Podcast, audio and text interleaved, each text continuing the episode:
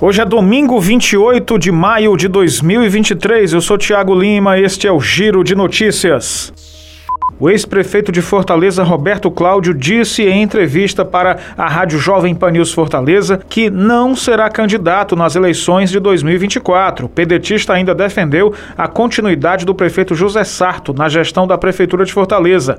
Abre aspas. Vou ser um eleitor na próxima eleição. Não tenho disposição e nem planos para ser o candidato ano que vem. O Sarto é o candidato mais natural do PDT para a reeleição, fecha aspas, para Roberto Cláudio, que também preside o Diretório Municipal do PDT em Fortaleza e acrescentou que eventual candidatura do atual prefeito à reeleição depende do prefeito e só deve ser tomada mais para frente. Roberto Cláudio disse ainda que pretende visitar alguns municípios do Ceará em 2023 para participar da campanha eleitoral em outros municípios, além da capital cearense, apoiando aliados na disputa pelo executivo.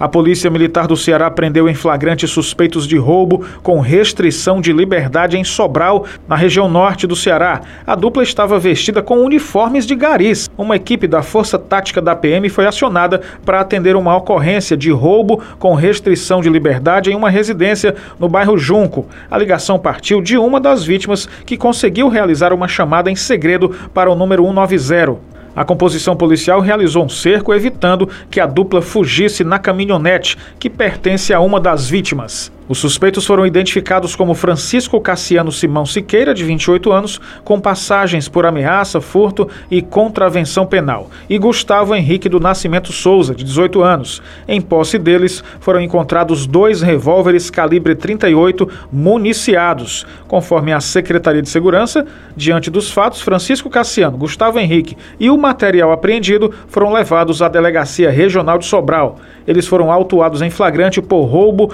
qualificado na unidade policial civil responsável pela área e colocados à disposição da Justiça. Os bens subtraídos da família foram restituídos e a Polícia Civil investiga eventuais outros participantes na ação criminosa.